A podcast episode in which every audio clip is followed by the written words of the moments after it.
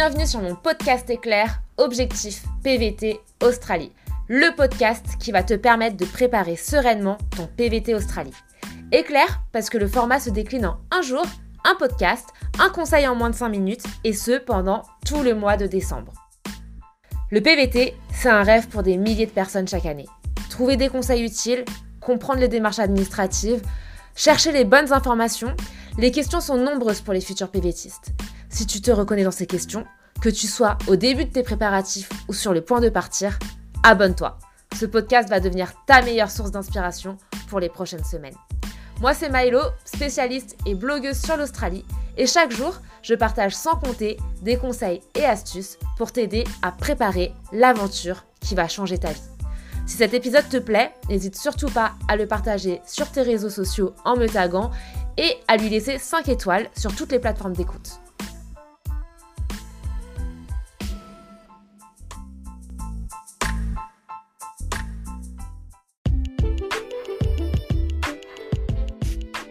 Si tu es venu en PVT Australie, tu vas sans doute travailler au cours de ton année. Et oui, dans PVT, il y a vacances, mais il y a aussi travail.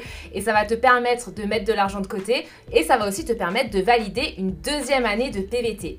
Le travail, c'est un sujet qui est hyper important en Australie quand on part dans le cadre d'un PVT et ça en fait stresser un certain nombre d'entre vous. Donc j'ai déjà enregistré deux podcasts à ce sujet.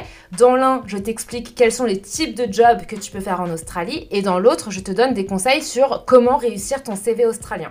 Tu pourras retrouver ces deux podcasts dans la description de ce podcast, mais dans ce podcast-là, je vais t'expliquer comment trouver concrètement du travail. En effet, l'Australie, c'était l'Eldorado du travail, mais ce n'est plus tout à fait vrai. Je te livre donc mes astuces pour trouver rapidement un job pendant ton PVT Australie.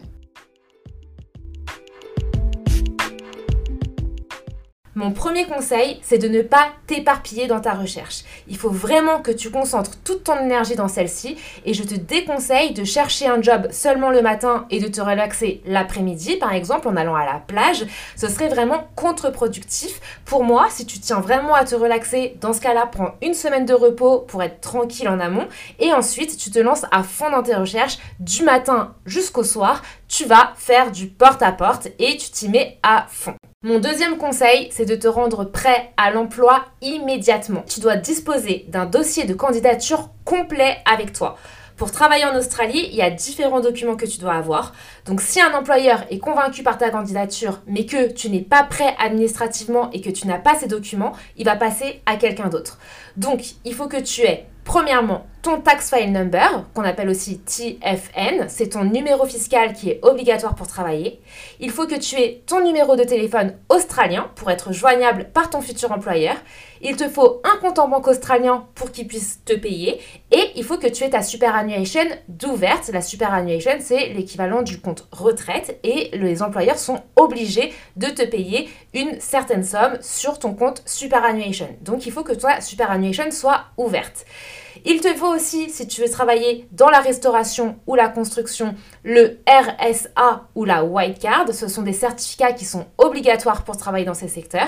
Et il faut que ton CV soit rédigé en anglais, sans faute et correspondant aux standards australiens. Selon le secteur pour lequel tu veux postuler, il faudra également que tu aies la tenue adéquate pour travailler. Par exemple, si tu veux travailler dans la construction, il va te falloir le casque, les chaussures de sécurité, le gilet de sécurité, etc. En revanche, si tu veux travailler dans la restauration, pense à prendre un t-shirt noir, des chaussures noires, un pantalon noir qui sont passe-partout et qui vont te permettre de travailler dès le jour même. Aussi, n'hésite surtout pas à proposer deux heures d'essai gratuitement à ton futur employeur. Si jamais il a besoin de quelqu'un le jour même, il va pas chercher midi à 14h et il va te dire allez vas-y, on fait un essai ce soir. Donc, encore une fois, il faut être prêt à être embauché immédiatement.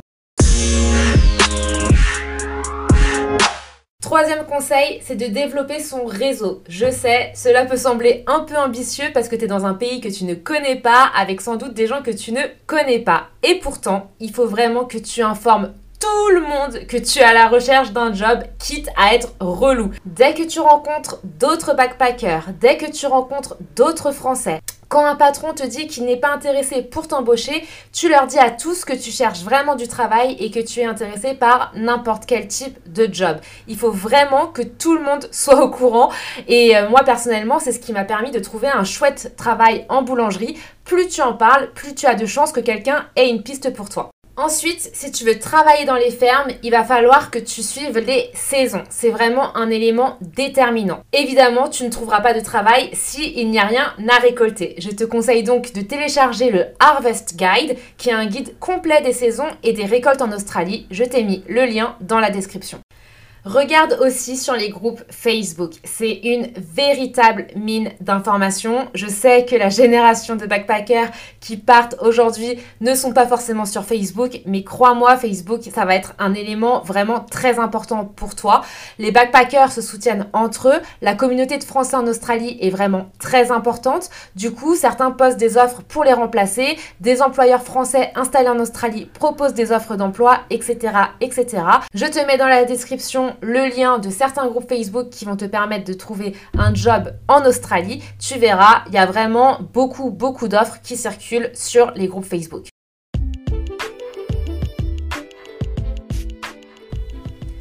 J'espère que ces conseils te seront utiles. Pour ma part, j'ai développé un véritable stratagème pour trouver du travail en ville, là où c'est souvent le plus saturé. C'est un peu trop long de tout expliquer dans un podcast, surtout quand il est censé durer moins de 10 minutes, mais j'ai fait une vidéo à ce sujet. Tu trouveras le lien dans la description. En attendant, j'espère que ces conseils t'encourageront dans tes recherches et je te souhaite bon courage.